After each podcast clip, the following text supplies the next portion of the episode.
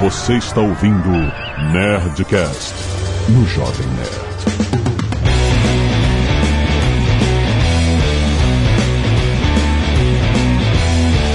Landa, landa, landa, nerds! Aqui é Alexandre Ottoni do Jovem Nerd, colecionador da Iron Studios. Com muito orgulho. Aqui é Flávio Augusto.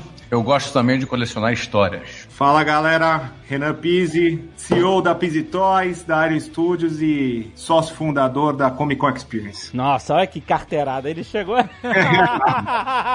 Aqui é o Azagal e ele nem falou que é o Janequines Action Ah! Exatamente, esse é um detalhe muito importante.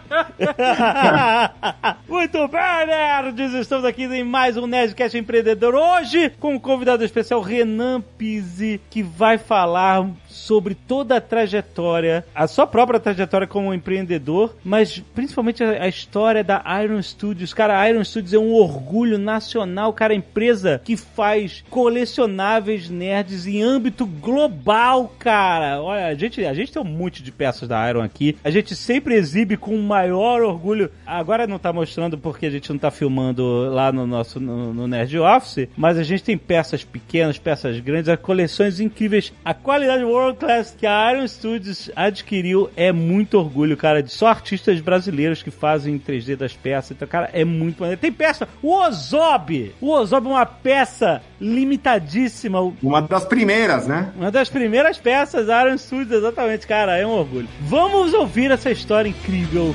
Fica aí que tá muito bom.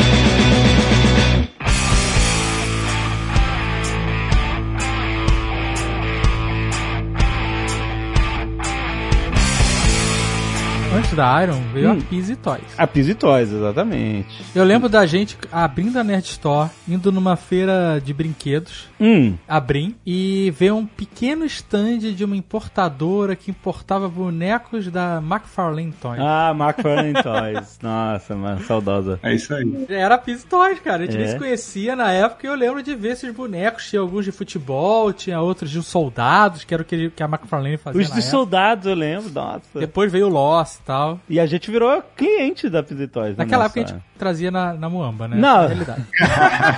Aí depois a gente passou a comprar da Pizzy realmente. É, É, é, como todos, né? Na verdade, eu, sinceramente, eu comecei dessa forma também, né, cara? Eu comprava pra mim, não tinha onde comprar no Brasil, isso daí eu tô falando em 2005, por aí, e aí eu importava também daquele jeito, né? Você importa pelo correio, eu, vou- eu ia pros Estados Unidos, buscava, mas era, começou tudo com uma grande brincadeira, importando pra minha própria coleção. Na verdade, eu fui colecionador, comecei a colecionar quando eu tinha uns 10 anos, eu falo, né? Quando o Todd McFarlane criou a McFarlane Toys, e aí ele veio com esses novos toys aí mais eram os realistas, né? mais realista, que era o Spawn, o- a, a série de filmes de terror, tinha uma série de dragões e, consequentemente, veio Shrek, veio Lost e assim por diante. Não, eu lembro que quando a gente viu os bonecos do Lost na McFarlane Toys, não existia nada parecido em termos de realismo, pelo menos que a gente não conhecia, né? Porque Como com- action figure. Esse não, action né? figure, ele é assim- uma, o- esses bonecos da McFarlane, eles eram uma mistura de estátua e boneco, né? De, É, Exato. né, não tinha articulação, essa que é a parada. Mas ele tinha era uma pose. plástico,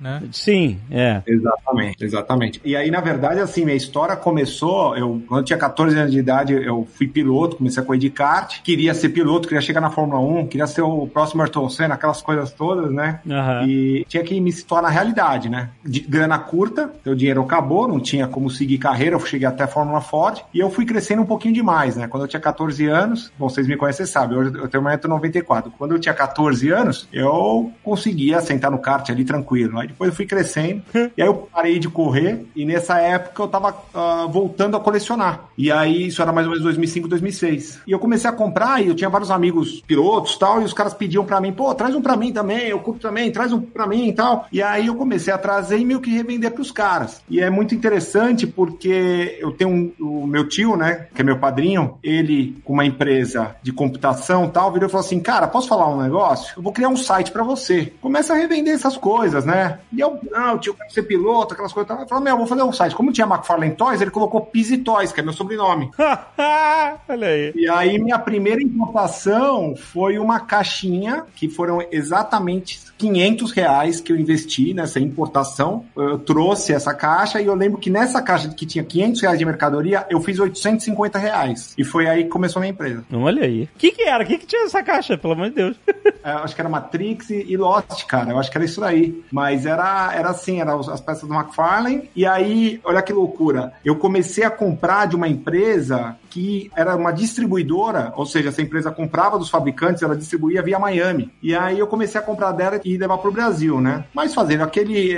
Não tinha um volume grande, então eu trazia por correio, eu trazia por FedEx, assim por diante. Meu cunhado, que trabalha com o mercado exterior, ele foi para uma feira em Vegas e conheceu o dono da NECA, que compete com a McFarlane Toys. Sim, sim. E aí ele falou, cara, conheci o dono da NECA aqui e tal, da NECA Toys. E eu falei, meu, fala que a gente quer trazer esse cara pro Brasil, quero levar esse cara, pro, quero né, representar a marca deles no Brasil. Sim. E aí foi a primeira empresa que a gente realmente pegou a Ah. representação, foi a NECA. E aí de 2007 para 2008, o meu site, que era Easy Toys, que na verdade eu fazia tudo, tá? Eu, eu era o cara que respondia e-mail, fazia atendimento, embalava a caixa, emitia nota fiscal, levava no correio, fazia tudo, tudo, tudo, tudo. Eu transformei esse site numa empresa B2B e aí a gente tirou o radar e a partir de 2007 para 2008 a gente, eu comecei a fazer as importações oficiais da NECA. E aí da NECA veio a Sideshow, que veio a Hot Toys, veio a Bandai, ah, na época veio a Funko, veio McFarlane, putz, e aí vieram todas as marcas. Qual é o, o público que consome é, esse produto? Qual é o range de idade?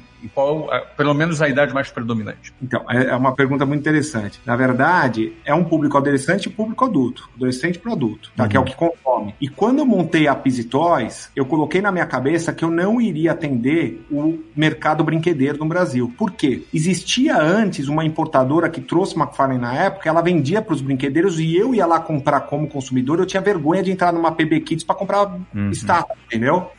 Cara, era foda. Tipo, eu chegava lá e aí a mulher olhava um cara de 1,94m e falava: Meu, você vai comprar brinquedinho pra você, entendeu? E aí você ficava numa puta saia justa. Ficava sem graça. Então, quando eu montei a empresa, eu falei: Eu vou vender pro público dela e o público eu acredito, que é assim, adolescente e adulto. né? E essa foi a minha grande dificuldade, até em cima da pergunta, que quando eu trouxe o primeiro container, eu nunca me esqueço, eu olhava pro container não tinha pra quem vender. Então, o que eu comecei a fazer? Eu comecei a meio que criar toda uma narrativa, uma história, para poder começar a vender em lojas de presente, convencer uma Saraiva, vender na Saraiva, a FENAC, a gente na época montou uma área Pizzy Toys em todas as lojas da FENAC, tirando totalmente brinquedo. Brinquedeiro a gente não aceitava. Os caras que compravam, colecionadores que compravam comigo na época, convencer os caras a entrarem nesse business e montarem lojas, que foi o caso da Limited Edition com o Rodolfo, que fica lá no Jardins. Ou seja, você criar uma- a sua própria distribuição. Na realidade, você estava tentando adaptar o que já existia e Exato. chegou a criar alguma rede específica, o que, alguma marca que, ainda que não diretamente de vocês, mas algum parceiro que abraçou esse tipo de produto e acabou distribuindo, tornando seu Cara. principal canal ou algum canal desse? Vários, na verdade, vários, assim, até amigos que viraram clientes, né? E clientes que viraram amigos. A gente começou com o nosso canal mesmo de venda em 2015, o nosso direto para o consumidor final, mas antes era 100% B2B. Nestor, Nestor era cliente. Não tinha muito onde vender, né? A gente não tinha onde vender. Então eu, eu nunca me esqueço, minha primeira reunião na Saraiva explicando seis diretores que, que era um colecionável, por que, que ele custava aquilo, por que, que ele era lim- limitado, como era pintado, feito à mão tal. Então foi um trabalho mesmo de convencimento que eu tive que ter, em, em- principalmente quem era leigo, né? Quem não entendia do mercado, que eram as grandes redes que eu acreditava que o meu produto tinha que estar lá. E foi aí que a gente começou. E na como? verdade- Fizeram não? e-commerce depois, depois. Mas aí depois, quando já tinha Iron Studios e tal, mas aí foi depois. A gente tinha vários clientes que tinham e-commerce, né?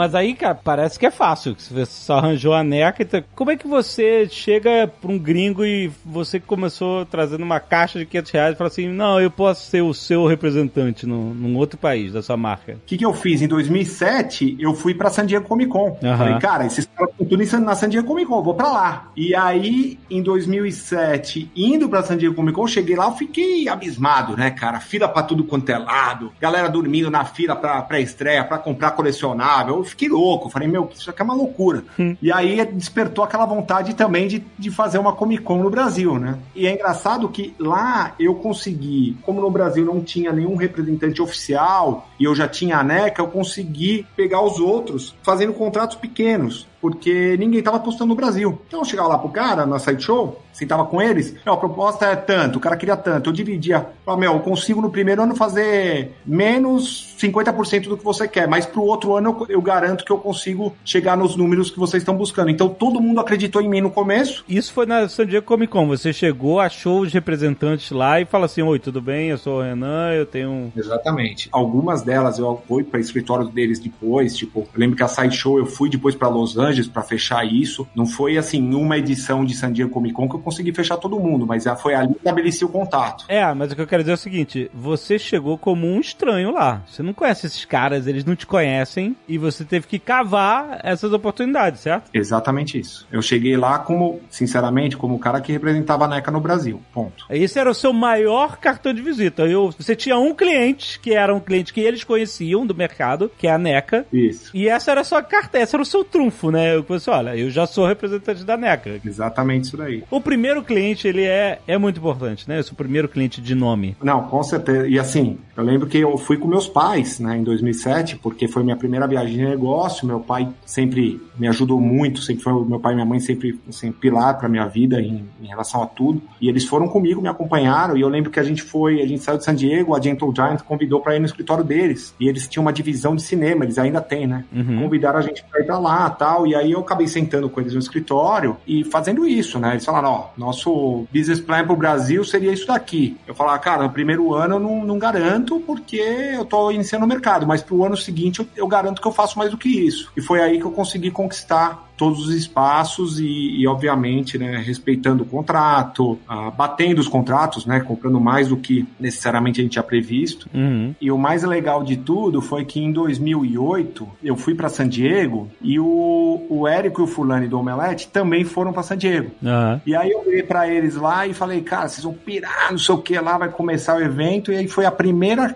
conversa que a gente teve para montar a Comic Con no Brasil. Na ah. verdade, fui eu, Lani e o Érico. A gente falou, pô, cara, imagina uma parada dessa no Brasil e tal. E a ali a gente meio que plantou uma sementinha. E aí, obviamente, ela foi acontecer em 2014. Mas foi tudo nesse, ali, entre 2007, 2008, 2009, tava tudo aflorando, entendeu? Maneiro, maneiro. Como eu fui piloto, eu uma vez encontrei o Bruno Senna, sobrinho do Ayrton Senna, e falei, cara, eu quero fazer uma, uma peça do seu tio. Quero fazer uma peça do Ayrton, que eu sou mega fã do Ayrton, né? Uhum. Eu quero fazer uma peça do Ayrton. Eu falei, pô, não, tranquilo. Eu pedi pro pessoal do Instituto te ligar, aí eles me ligaram, a gente teve uma reunião aqui em São Paulo, e a gente meio que acertou, assim, vamos fazer uma peça do Ayrton. Eu falei, meu, como é que eu vou fazer uma peça do Ayrton, né? Mas você nunca tinha feito, não, você só importava a peça dos outros. Normal zero de produção, zero, uhum. zero. Mas eu queria fazer a peça do Ayrton, ponto. O que, que eu fiz? Bati o telefone lá pra Cotubuquia, pensei na Cotubuquia, a empresa que eu representava, a empresa japonesa, japonês idolatra o Ayrton que nem o brasileiro. Eu acho que mais até, né? Uhum. Porque tem toda aquela história com a Honda e tal, né? Uhum. E aí eu liguei pros caras, o diretor comercial na época que me atendia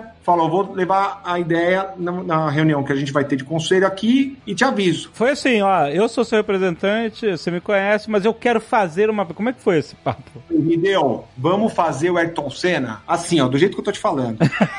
ele falou assim: pô, seria uma honra, eu nunca me esqueci, ele falou assim: seria uma honra realmente produzir um herói de verdade, porque a gente só produz, né? Produz Iron Man, produz o Batman, mas produz, produz um herói que realmente existiu. Falei, uhum. então tá aí a oportunidade, você entra com a produção, eu entro com a licença. Uhum. Ele falou, vou levar isso em reunião. Passou um tempo, uns, acho que uma semana, não lembro exatamente. Ele falou, vou pro Brasil, quero conhecer o Instituto Ayrton Senna e a gente vai conversar do dia. Eu falei, beleza, vem pra cá. Ele veio pra cá. E a gente foi no Instituto, assinamos um contrato, onde a Entraria com a produção e a Pizzy Toys entraria com a licença uhum. e produzimos a primeira peça do Ayrton Senna, vendendo mundialmente, e eu participei de todo o processo de produção, desde o conceito até a, a embalagem, criação final, etc. E essa peça é irada. É uma peça do Ayrton quando ele ganhou é, o GP do Brasil. Não, essa foi, foi, já foi a segunda. Ah, essa foi a segunda? Ah, qual é a primeira? Não. A primeira foi o GP do Japão, de 93, ele tá levantando uma mão e com a outra mão ele também tá levantando, segurando o capacete. Ah, tá. Mas a do GP do Brasil ficou muito foda, né? Que foi uma cena muito icônica. Essas peças já eram produzidas no Brasil nessa ocasião ou eram importadas ainda?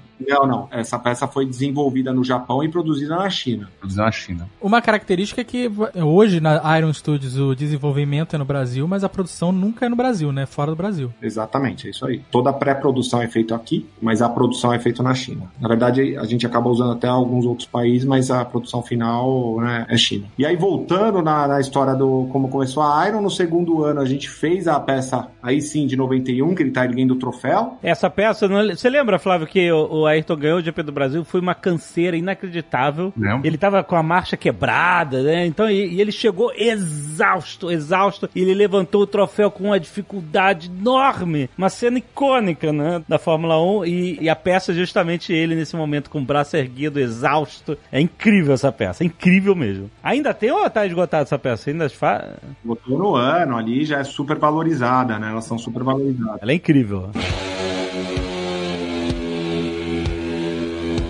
Eu tenho uma pergunta antes da gente falar de Iron Studios Uhum. é, propriamente dito e a concepção e tal é, de peças. Eu, eu queria falar um pouco das dificuldades que você tinha na Pizzy Toys, provavelmente você tem até hoje, como importador no Brasil. Meu Deus. Né? Porque quando a gente pensa nisso, no primeiro momento, a gente pensa só, em, sei lá, em dólar, né? Ah, Onde às vezes dólar. você faz uma encomenda para um, um valor X, esse valor aumenta e, e- e- E somando a tua pergunta, para deixar ela mais cabeluda, como é que é essa gestão de, ao mesmo tempo, você ter uma cascata de impostos acumulando com imposto de importação, depois com ICMS para distribuição dentro do Brasil, diferente para cada estado? Claro, sem entrar em muitos detalhes, mas como é que é o desafio de lidar com isso daí? Quando eu comecei, a gente trouxe o produto, a pri- primeira importação, a gente trouxe na classificação fiscal de brinquedo, que é uma classificação fiscal número 9503. Como era da NECA, logo no começo a gente começou a trazer Bandai também, não lembro qual o número do container, mas a primeira da NECA. A gente trouxe a importação, bateu, o fiscal abriu e falou assim: e metro? Legal. Vamos tirar o Inmetro. Nem tô pensando em impostos, tá? Tô só no início aí de uma importação. Bate no Inmetro. Não, não, não, não. Isso aqui não pode entrar no Brasil, porque não é brinquedo. Ó, tem faquinha, tem sangue, tem não sei o que lá. Você tem que limar tudo isso, tirar o sangue, mudar a embalagem. Eu falei, mas como é que eu vou fazer tudo isso? Eu vou descaracterizar todo o produto. Ah, não, não. Então não é brinquedo. Você tem que pôr outra classificação fiscal. O fiscal, ó, tá falando, o Inmetro tá falando que não dá pra liberar como brinquedo, como 9503. Não, não, não, não. Mas ele é brinquedo 9503. Cara, resumindo, primeira importação, acho que foi Nossa. parado container, não- um falava uma coisa, outro falava outra coisa, outro falava outra coisa, outro falava. Meu, era um, é um desespero. Que pesadelo. Pesadelo. E esse problema vai até hoje. A gente depois descobriu que no mundo inteiro usava uma classificação fiscal de colecionável que é o ah, 9602. A gente importou ela por muitos anos. Às vezes a gente teve alguns canais vermelhos. Esse ano, por incrível que pareça, no começo do ano, o fiscal parou algumas cargas nossas que estão paradas ainda, justamente em cima disso. Ah, veio aqui uma denúncia que você traz brinquedo falando que é estátua. E aí a gente faz todos os testes em laboratórios no Brasil e e eles falam não é um brinquedo e o fiscal fala que é brinquedo, não deixa liberar a carga, dá perdimento, aquelas coisas todas. A nossa situação hoje no Brasil, por incrível que pareça, isso sem falar obviamente dos impostos, hoje a gente tem que trazer o produto ah, numa classificação fiscal de brinquedo, mesmo não sendo um brinquedo, pagando todos os impostos de brinquedo, IPI, etc e tal, Mesmo sem ser Ah. brinquedo? mesmo sem ser brinquedo, e pedir, pelo amor de Deus, para liberar, porque o Imetro não dá, porque ele fala que não é brinquedo. Aí você me explica, como é que você faz? Caraca, cara, que bosta. É complicado, cara, e assim... Você embarcou no Brasil, depois você saiu dessa do IPI, dessa do, do, do imposto de importação, todo, aí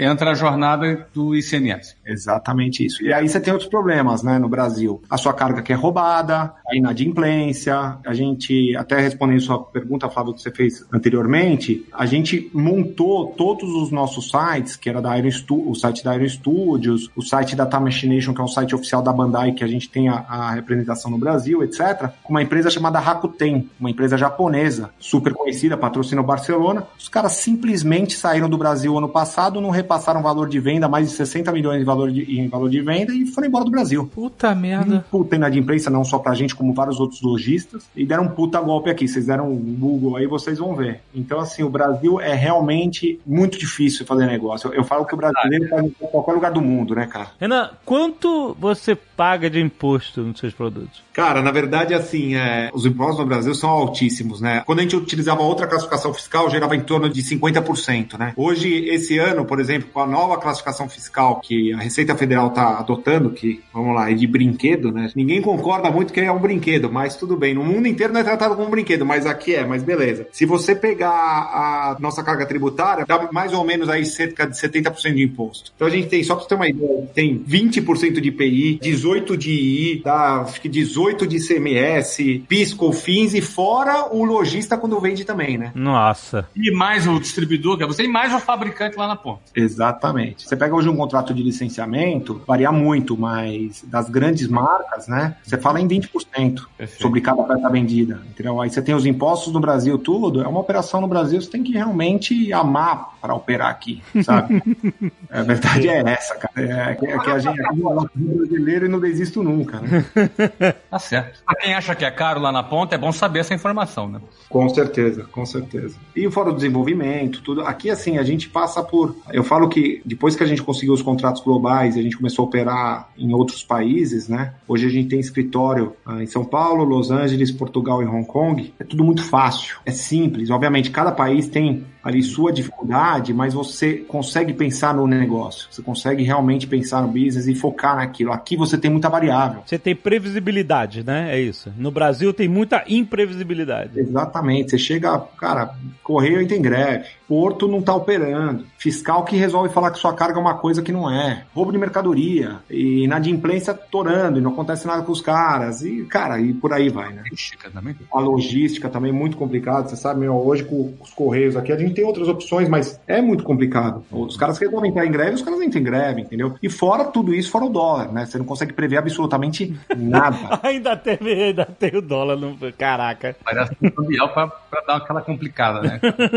tá simples demais, né, meu amigo? Tá muito exato. Eu já peguei, eu não vou, te- não vou lembrar o ano, mas eu já peguei. Você sabe que antes, quando a gente trazia a mercadoria, a gente fazia uma pré-venda quando a mercadoria estava no mar, né? Então ela saía da China, tinha o container fechado, eu sabia que ia chegar no Brasil, e aí a gente já começava a vender, né? Pra chegar meio com tudo vendido. Eu não sei que ano que foi que a gente, nesse período de, sei lá, 40 dias para chegada, teve um aumento de imposto. Hum. Quando a mercadoria chegou, já estava tudo vendido e teve prejuízo. Prejuízo. Isso se não tivesse, se tivesse variação cambial durante a viagem, você também perdia. Também perdi. Por isso que agora a gente faz diferente. A mercadoria chega, liberou, tá no armazém, entra com os custos, aí a gente começa uma pré-venda. Infelizmente, não tem como fazer uma pré-venda antecipada no Brasil. É impossível você prever qualquer situação, principalmente com o dólar e quando resolvem mexer em impostos, né? O Flávio é bom de prever dólar, mas não pergunta que sempre dá vontade de chorar.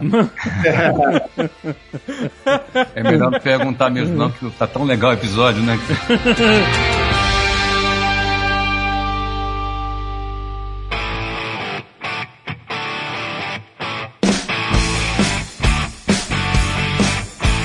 toda essa maravilha, essa facilidade aí, negócio de, de importação. E aí você resolveu falar, quer saber, eu vou fazer meus próprios action figures, meus próprios colecionáveis. Você falou do caso da Ayrton Senna, né? Foi a primeira vez que Ah. ele se meteu no. Isso, mas a impressão que me deu é que era mais algo de fã, que você tem muito essa característica, apesar de você ser um empresário, tá, sabe muito bem o que tá fazendo e tal. Você também é um puta nerdão, fã, que fica fazendo boneco de dinossauro de Jurassic Park só porque você gosta.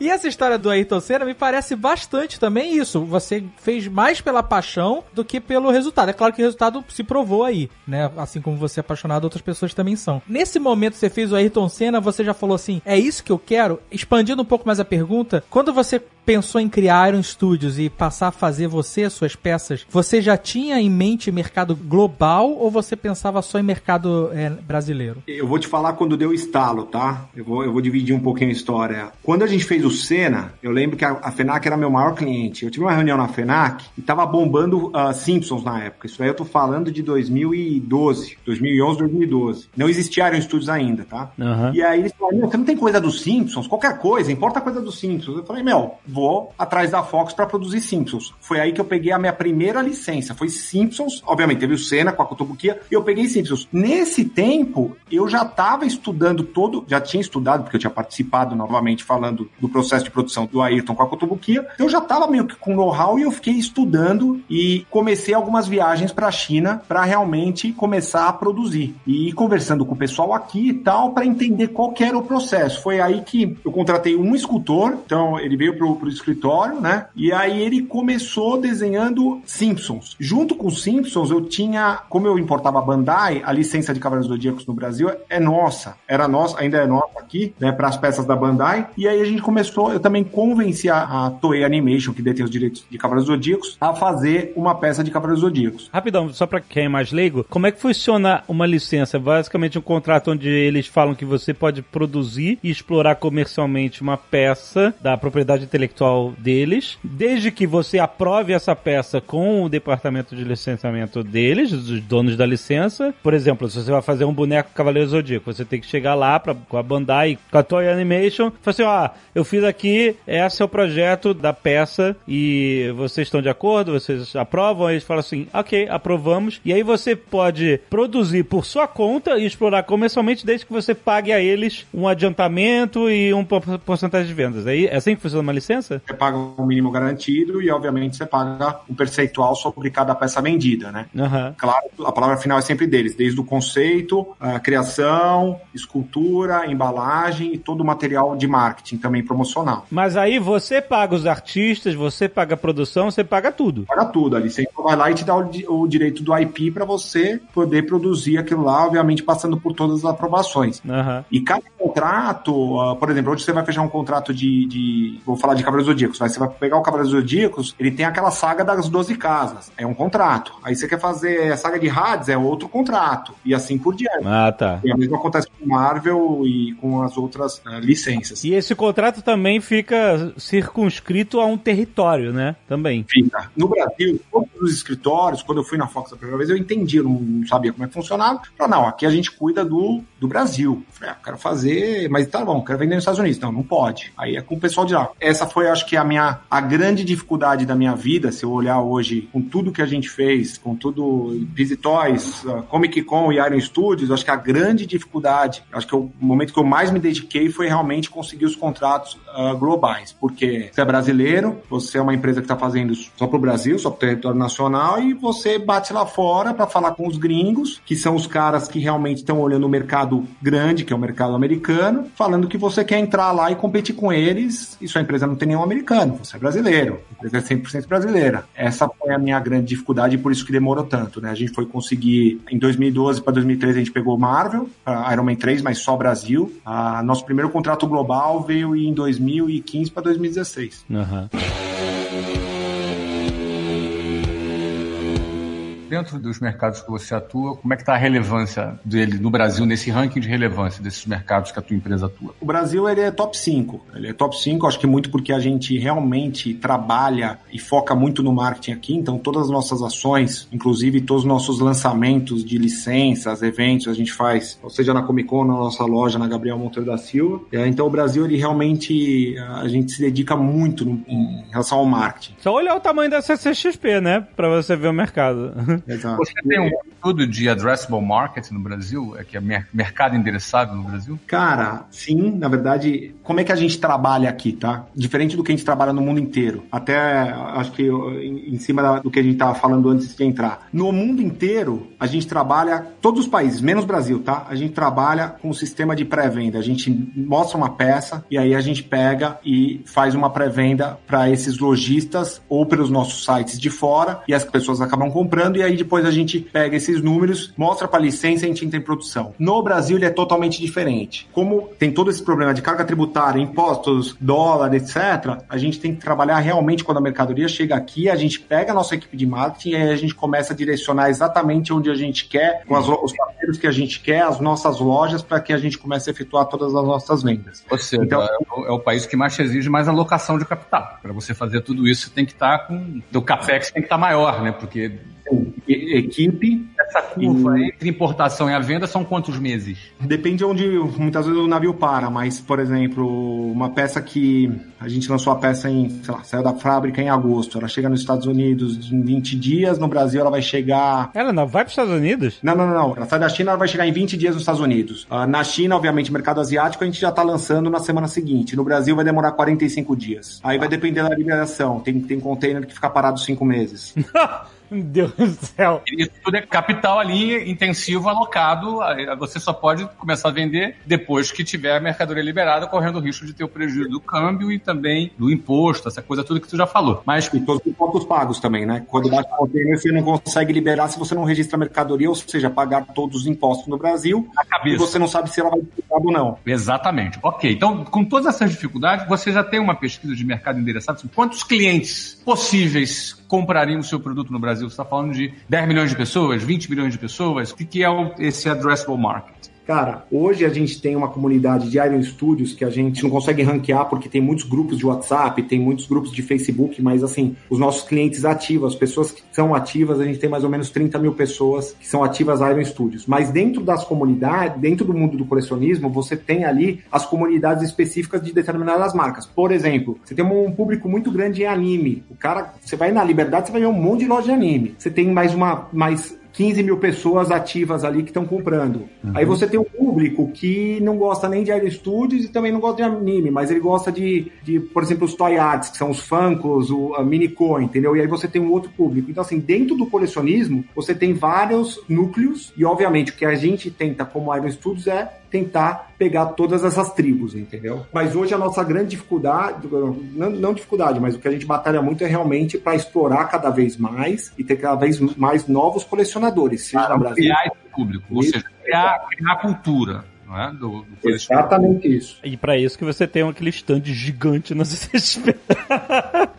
depois que a gente faz a pré-venda dos produtos, dando exemplo, Estados Unidos, nosso site americano, a gente ainda tem um público que a gente alcança que é o cara que não fez a pré-venda, o cara que estava com dúvida ou estava sem grana para ir lá e, e, pagar o depósito, e aí a gente trabalha esse cara depois, entendeu? A gente sempre tem um, um range aí que a gente consegue trabalhar esse cara. Então, nosso objetivo é sempre estar tá buscando novos colecionadores e, obviamente, manter os que a gente já tem. Agora, você mesmo com a Iron Studios, desde o início, quando você tinha licença apenas para fazer peças do Brasil, você tinha contrato com a Marvel, né? Por exemplo, você fazia peças da Marvel, de quadrinhos e tal, só podia vender no Brasil. Com artistas no Brasil, modelando, fazendo toda a pré-produção, ou seja, teoricamente é uma peça brasileira. Só como ela é produzida na China, ela tem que chegar no Brasil como qualquer outro importado, certo? Você tinha que importar a peça que você mesmo produziu. Exato. Não muda absolutamente nada. Não tinha nenhuma diferença entre a mercadoria que chegava que era de outros fornecedores ou a sua própria mercadoria, Muitas né? vezes os seus próprios protótipos, né? E isso é muito interessante, porque tem diver... aconteceu diversas vezes desde quando montei a Iron, dos protótipos chegarem aqui via FedEx ou via DHL e o fiscal mandar para a destruição porque ele ah. achou que era destruição. Protótipo, protótipo só existe um ou dois, cara.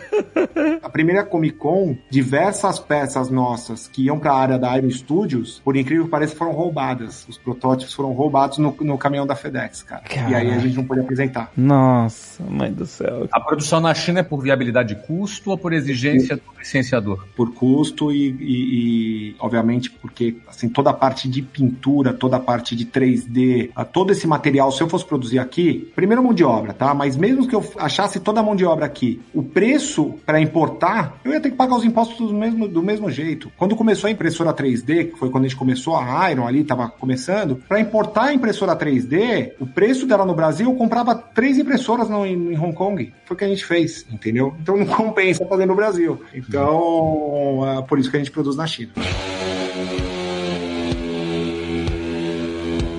Eu quero falar um pouco dessa parte que eu acho bem impressionante, que é uma empresa brasileira, onde todos os profissionais envolvidos na parte de criação das peças e, e de tudo mais são brasileiros e que está tomando o mercado mundial o Flávio não tá muito inteirado dessa parte de action figures, a gente é mais nerdão nesse sentido aqui, mas existem algumas marcas que são muito grandes e muito fortes nesse mercado, como Hot Toys e como Sideshow, entre outras. E Aaron Studios, ano a ano, vem crescendo internacionalmente ganhando espaço. Então, eu lembro que há dois anos atrás, na San Diego Comic Con, por exemplo, a Iron Studios tinha uma mesa só num stand grande lá da, da Sideshow. Ano passado já tinha um corredor inteiro. E agora tem Iron Studios dentro da loja da Fall Schwartz em Nova York. Nossa, cara, parabéns. Isso é muito irado. E isso é algo. E a gente viu isso acontecendo, crescendo de, de sabe, de ponto a ponto. É, é muito maneiro ver isso. E, é- e é assim, como a gente acompanhou esse o trabalho de vocês, por exemplo, é, muito de perto com o Ozob, né? A gente viu todo o processo de produção da peça, receber protótipo, embalagem, tudo mais. A gente sabe o trabalho que é e, e o, esforço que vocês colocam. E a gente vê o resultado, é, não só na peça do Ozob, como todas as outras peças é, incríveis que vocês fazem é, de X-Men, de Thundercat, de Chaves. Chaves, né? nossa, não não é. tinha mercado de chaves no mundo e agora tem, tá tendo um monte de coisa né, depois que vocês lançaram as peças de vocês, né? Como é que você se sente, como é que você enxerga isso? Porque o brasileiro, normalmente, ele é muito vira-lata nesse sentido, né? E você tem uma empresa brasileira que faz algo que não deixa... Eu acho, inclusive, as peças da Iron mais fodas do que muitas peças da Sideshow e da Hot Toys, por exemplo, que são né, o top Sim. of mind da galera. Como é que você enxerga isso e o que, que vocês perseguem pra chegar nesse resultado? É, Foi o que eu falei, foi a grande dificuldade. Uma vez eu escutei, a minha primeira reunião tentando no mercado global ah, foi de um grande estúdio. Eu sentei com eles em Nova York e um dos caras que estavam na mesa me perguntou: Mas por que, que eu vou dar um contrato global para uma empresa brasileira, sendo que eu tenho uma fila de, de empresas americanas querendo um, um contrato global também? Ah, e eu saí de lá e eu falei assim: você vai ver que um dia eu vou ser um dos seus maiores ah, licenciados na minha categoria. E hoje a gente é, graças a Deus. Então, assim, foi muita persistência, realmente muita persistência do meu lado para fazer acontecer. Perdi a conta de quantas vezes eu peguei avião para ir para os Estados Unidos para fazer uma reunião e voltar para o Brasil. Que podia ser um e-mail. Com e-mail, exatamente.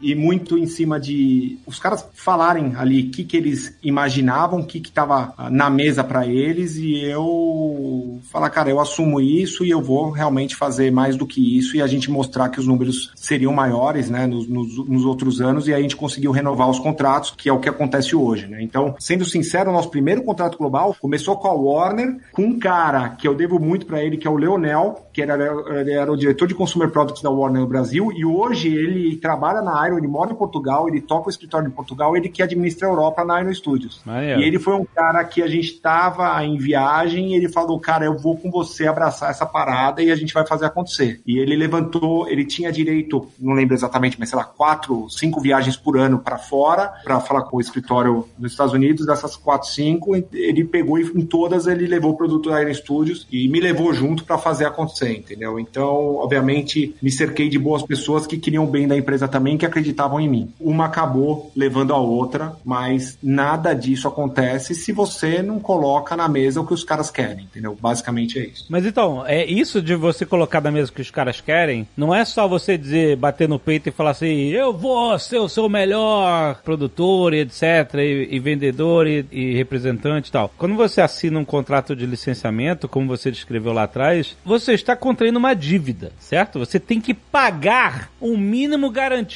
em tanto tempo. É, se você não produzir nada, ah, eu peguei a licença, mas eu acabei que não fiz nenhum produto. Ou deu você tem merda. que pagar. Ou pior, ficou travado lá no porto, lá por cinco meses. É. Exato. Eu vou dar um exemplo, é exatamente isso agora. A gente está com diversos contêineres travados no porto, onde a gente já tinha enviado forecast para os estúdios, as peças não foram liberadas, eu já estou pagando como se eu tivesse vendido elas e eu não vendi. Empreendedor no Brasil é um herói.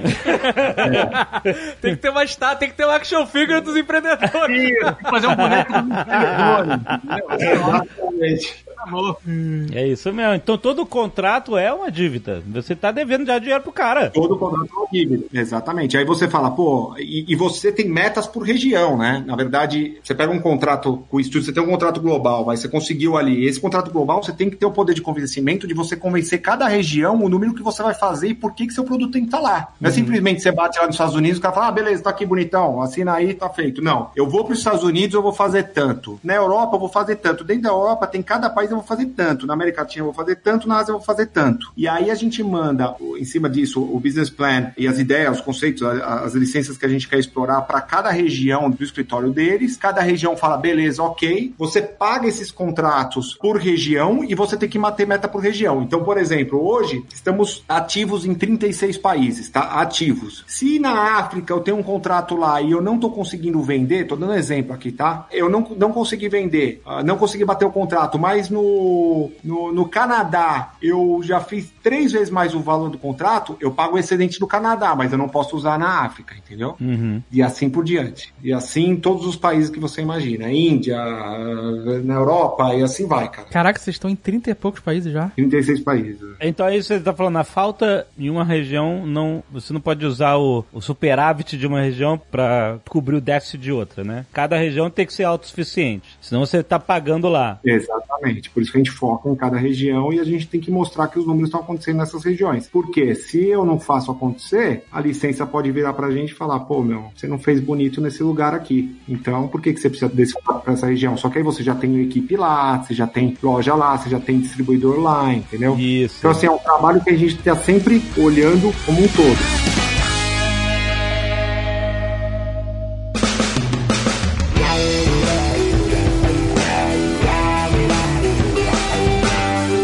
Agora, o que eu acho maneiro da história da Iron, de ter visto o crescimento dela é, através dos anos e tal, é aquele negócio, você tinha uma ambição de ter contratos globais como você tem hoje, de avançar para o mercado global, que é um puta desafio, né? O mercado global, como a gente falou, é saturado, é muito competitivo, tem muita gente de todo lugar, não é só dos Estados Unidos, da Europa, de, Hong Kong, de, sabe, é, é, tem muitos produtores do Japão, tem muito produtor no Japão. Se você quer entrar nessa arena, sendo pequeno, é óbvio que se você chegou lá é porque você tinha desde o início a ambição de fazer isso. Mas eu acho maneiro da gente ter testemunhado que nada é, ah, do nada eu ganho uma licença global. Não é do nada.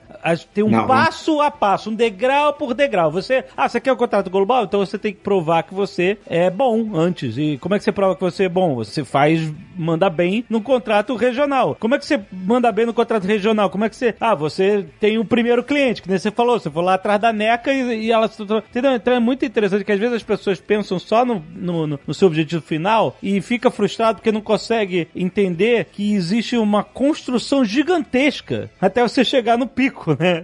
E ó, você vê que engraçado, no, no caso da Warner, quando o Leonel tava na Warner ainda, um diretor de Consumer Product dos Estados Unidos veio pra cá pra CCXP. Uhum. E aí o Leonel falou, cara, esse cara pode ajudar a gente. E aí, cara, o cara chegou no, na, na, Comic Con, chegou no meu evento, eu já abracei ele e falei, meu, olha o que eu tô fazendo tal, sabe? Uhum. Eu tinha três horas de oportunidade, nem isso, acho que duas horas de oportunidade pro cara, entendeu? E aí mostrando tudo que a gente tava fazendo tal. É uma plantinha que você tá ali semeando tal, colocando na cabeça da pessoa para um dia aquilo poder se tornar realidade, entendeu? Então, uhum. mesmo Comic Con fazendo tudo aquilo, mostrando as peças, com um monte de protótipo, fazendo um puta trabalho no Brasil, representando todas as empresas de colecionável, mesmo assim a gente não tinha ainda, uh, entre aspas, o um merecimento para estar tá fora. E eu acho interessante que até só você ser sócio da CCXP faz parte dessa sua visão também, né? De você ter uma vitrine para você mostrar para todo mundo, no mundo inteiro, o que, que vocês são capazes de fazer, né? Isso ajuda muito hoje que ela tá super consolidada, mas até na antes ela acontecer, a maioria maioria das apresentações que a gente fazia para estúdio, o pessoal acreditava, mas normal, né? Com o pé super atrás. Uhum. E quando falava com o pessoal lá fora, eu sei que eles também ficavam com o pé atrás. Pô, mas esses caras aí, um, site, aí o Ivan com a Chiara Escuro, né? Que é uma agência de quadrinistas, e o cara aí de collectibles, como é que os caras vão fazer um evento, entendeu? Uhum. E a gente se mostrou e se provou que realmente a gente podia fazer um grande evento, trabalhando, se dedicando, e foi o que a gente fez. E aí hoje é fácil contar essa história, mas lá atrás também com a Comic Con a gente sofreu muito. Uhum. Qual foi o primeiro contrato global mesmo? O primeiro foi na Warner? Foi o Warner. O primeiro foi o Warner. Na verdade, assim, o primeiro, o primeiro foi o Ayrton Senna, mas era um contrato fácil, porque a Kotobukiya já estava fazendo e já colocou ali como vou vender uh, mundialmente. Né? É, mas você tinha licença, você não estava produzindo como Iron, é a Kotobukiya que produziu, né? É, o primeiro foi o Warner, e aí depois a Disney veio depois de um ano e meio. Qual foi a peça, a primeira peça desse contrato global? Eu acho que foi Batman vs Superman, eu acho que foi Batman vs Superman. Nossa. Mas a gente não tinha base, a gente não tinha base fora do Brasil, né? A gente tava eh, no Brasil, na verdade, em São Paulo, e aí tentando fazer as vendas para distribuidores em todas as regiões que a gente tinha uh, no contrato, né? Uhum. E aí é aquilo lá, é pegar avião, e ir, e call, tentar fazer os números acontecerem para a gente poder bater aquele contrato e mostrar que a gente era capaz. Qual é a diferença de mercado? Eu sei que você falou que existem algumas facilidades no, no sentido de previsibilidade, de você, né? O Brasil é muito imprevisível, muita coisa pode acontecer e tal. Mas fora isso, beleza, são a vantagem do mercado global que não tem essa loucura do Brasil. Mas, em compensação, a concorrência global é ferrenha, né? Então, quais são os grandes obstáculos no, no cenário global? Como é que você se porta para os colecionadores globalmente? Como é que você se apresentou para os colecionadores que esses caras já conhecem todos os outros. E ó, e nerd é chato pra caramba. Ah, não, quem é esse cara novo aí e tal? Eu só compro da, da Hot Toys, eu só compro da Side Show. Quem, entendeu? É, cai um pouco ali no que o Flávio perguntou e que a gente acaba tendo que trabalhar cada país meio que individualmente, entendeu? Então, eu, cara, vou te dar um exemplo assim. Aqui no Brasil, Comic Con, cara, a gente pode fazer um. imprimir um, um panfleto, assim, papelzinho. Pode fazer 50 mil impressões que todo mundo vai levar tudo. A gente fez catálogo para CCXP da Alemanha, tínhamos o stand da Iron Studios, o alemão chegava lá, pegava o catálogo, olhava e colocava de volta no lugar. ah, tá. O brasileiro pega e leva. O brasileiro pega e leva embora. Coloca e, meu, sabe? É a característica uhum. de cada um. E se é assim para um catálogo, imagina na loja. Então, assim, a gente tem que realmente trabalhar individualmente. O europeu, ele é muito mais frio para tomar decisão se ele vai comprar ou não um produto colecionável, entendeu? Uhum. Se a gente vai para a Ásia, por exemplo, falando de China, hoje a gente tem grande facilidade de, de resultado em cima dos filmes, porque os filmes são populares lá. Mas se a gente entra com uma linha comics ou com algum filme nostálgico, por exemplo, o próprio Jurassic Park, a gente não consegue vender. Caraca. Entendeu? Então, cada região a gente acaba focando de uma forma diferente no, no, no approach que a gente vai dar para o consumidor final e para o lojista e assim por diante. Falando em Japão, cara, disparado as licenças de anime, entendeu? Uhum. A licença americana lá é popular, é, mas não tem tanta procura como o anime. Uhum. Cada região é muito diferente, cara. Cada região é realmente é um trabalho que a gente faz específico para ela, para a gente poder ter o resultado e aí, voltando na base de tudo, poder bater os contratos que a gente se comprometeu lá atrás. Mas você tem que, é obrigado a, a, a estar em X países quando você tem um contrato global? Tipo, por exemplo, você vai fazer Marvel, aí você sabe que nos Estados Unidos vai ter muita procura e no Japão, na China vai ter menos. Quando a gente monta um business plan e a gente senta com a licença para discutir, para aprovar ele, a gente já se compromete. Uhum com todas as regiões que a gente está, obviamente, trabalhando. Se tem algum lugar que a gente não está trabalhando e a licença pede pra gente, ó, por exemplo, quero que você atue em Singapura, cara. Porque Singapura ali a gente está focando naquele mercado e tentar o filme que a gente vai focar bastante eh, em Singapura, então você tem que atuar lá. E a gente vai trabalhar naquela região, entendeu? Mas uhum. a gente está uhum. buscando tudo, cara. A gente está buscando. Se tiver mercado em Marte, a gente vai para Marte buscar mercado também.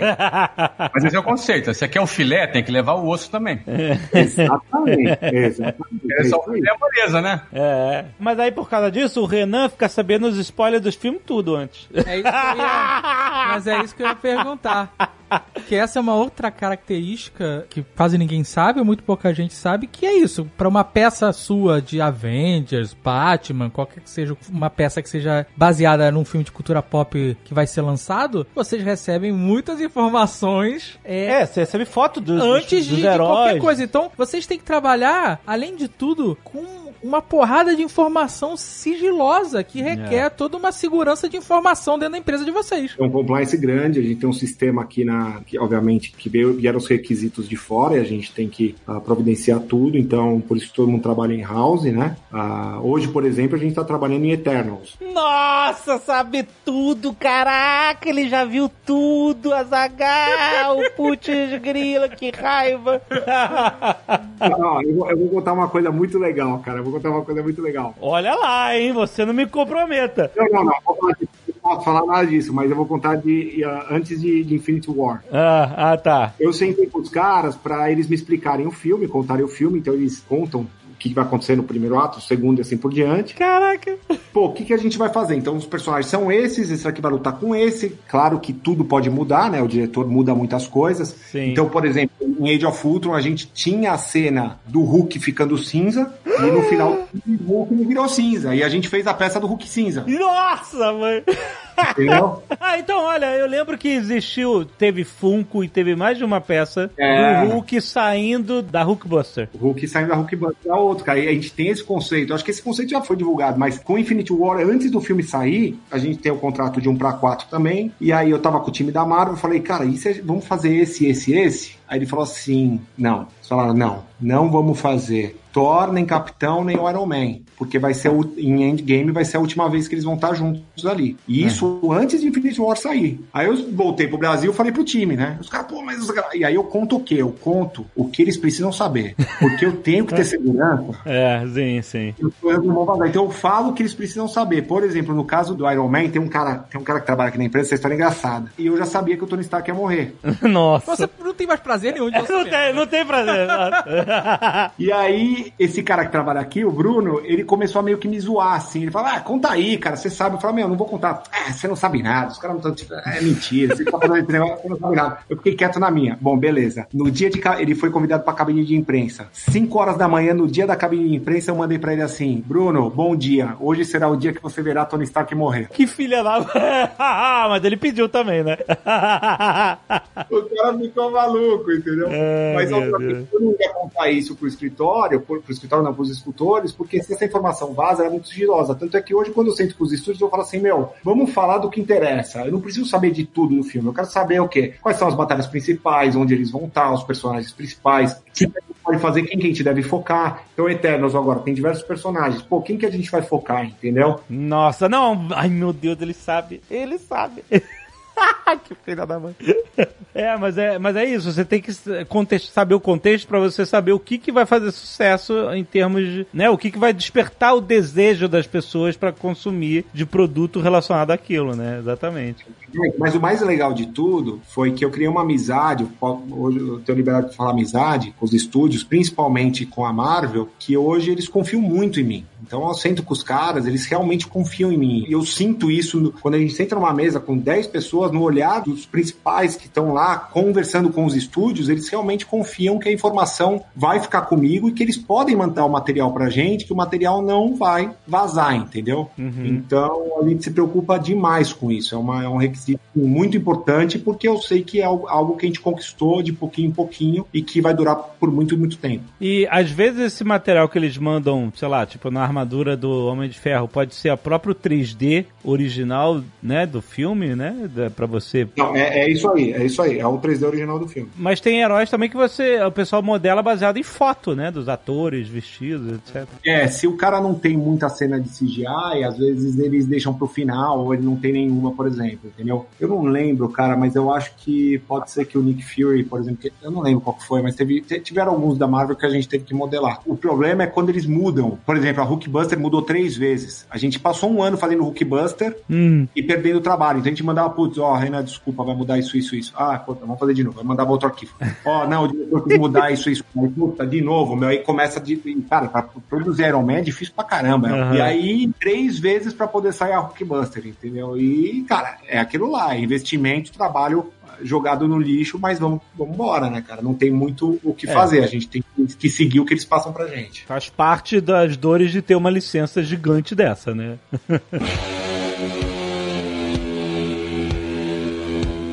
Renan, parabéns, cara. Incrível, que história maravilhosa. A gente é colecionador, a gente fica sempre de olho nos lançamentos. Você quer falar alguma coisa? O que tá vindo? Quer fazer algum anúncio de alguma coleção nova que tá pra lançar? Ou tá tudo preso no porto? Queria falar que os colecionadores que, obviamente, gostam da Iron Studios, a gente está focando muito no futuro, em novas licenças. Eu sou um cara que eu sempre tô para frente, né? Eu, eu dou um comando na minha cabeça, eu tô sempre para frente. Então agora tava naquela época de pandemia, todo mundo parado, eu tava 10 vezes mais ativo do que eu tava no passado. Então a gente tá buscando novas licenças, tem muita coisa legal que a gente assinou para os próximos 3, 4 anos. A gente tá entrando no mercado de música, então teremos aí nosso Cara. primeiro personagem de música. Teremos mais um esportista também, um mito, que acho que a galera vai gostar bastante. O quê? Um novo esportista, vai. Ah, Foi olha aí. Um cara muito grande aí, um mito. Pô, que susto, eu pensei que fosse um político.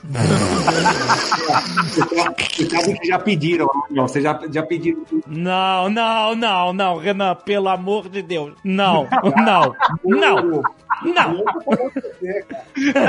não. Já pediram, eu vou falar as coisas que já pediram. Já pediram Xuxa Olha descendo aí. na nave. Não, caraca. Novelas brasileiras. Putz. Novela brasileira, a gente já falou Netcast, a gente acha que é uma boa. Eu topo, eu topo. Tem várias, vários ícones das novelas brasileiras que eu compraria. Trapalhões e Ó. até a Malhação, cara. Até a Malhação. Olha aí. Tá? Cara, você fez Chaves, cara. Você não tá, você não tá longe disso. Deu trabalho aí, hein, bicho? Deu trabalho, hein? Putz, o Dom Ramon, cara, teve que pegar a aprovação de todos os filhos do seu Madruga, meu. O cara fez Hum. filho em tudo quanto é lugar. Nossa, mãe. O advogado tá viajando o México só pra pegar a assinatura do contrato dos caras, explicar o conceito e aprovar a peça, cara. Putz.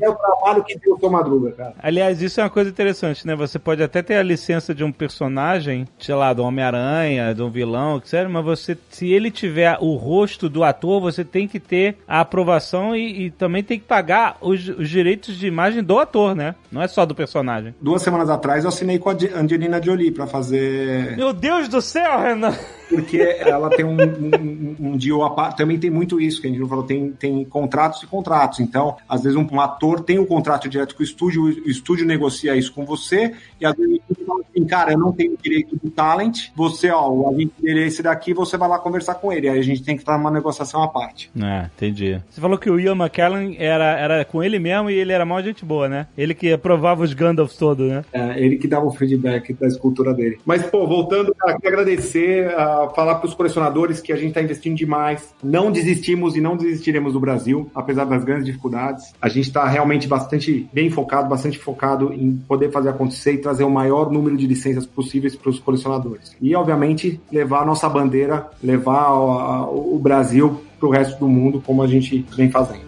Muito bom. Hashtag sempre fui fã.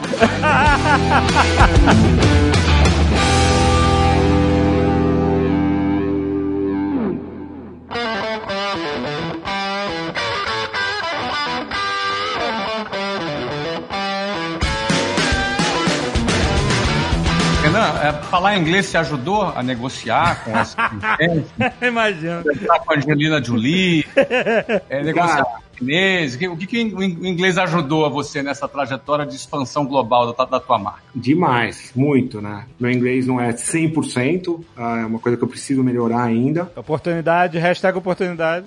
Aí. Mas eu, quando eu comecei lá atrás, né, 2007, aí eu, eu tive que realmente focar no inglês para poder conversar com os caras. E eu vou te ser super sincero, quando eu sento para conversar com qualquer reunião no Brasil, eu vou sempre muito bem, não tenho nenhum problema, nunca fico inseguro, né? E no começo, quando eu comecei a sentar com os estúdios, eu ficava inseguro por causa do meu inglês. E aí, obviamente, com treino, com aula tal, você vai aprimorando e é primordial você ter o inglês para poder fazer negócio fora. Em qualquer lugar do mundo. né? Pois é. Maravilha. Bom, gente, então, pra gente finalizar aqui, vamos fazer o jabá da WhatsApp Online. Ó. É que nós já estamos em mais de 50 países. Caraca. Já estamos a caminho de mais de 200 mil alunos. Nossa. crescimento grande, o produto está super legal, as pessoas estão gostando bastante. A gente hoje ouviu uma história sensacional aqui do Renan, que é um brasileiro que nos enche de orgulho, que expandiu seu negócio globalmente, que certamente falar inglês ajuda no crescimento. Ele que é um grande empreendedor, expandindo seu negócio para todos os lugares, mas mesmo você que está começando, para ter uma carreira numa empresa, você precisa falar inglês. Então entra aqui whatsapponline.com.br e resolva esse problema por muito pouco. E agora tá saindo o módulo de business, né? Vão ser mais de 300 horas só focados em business, não é? E é aquilo, né? Por 15 dólares por mês, o cara resolve o problema do inglês dele. Ah, agora você tá. O preço já veio bilingue. Já-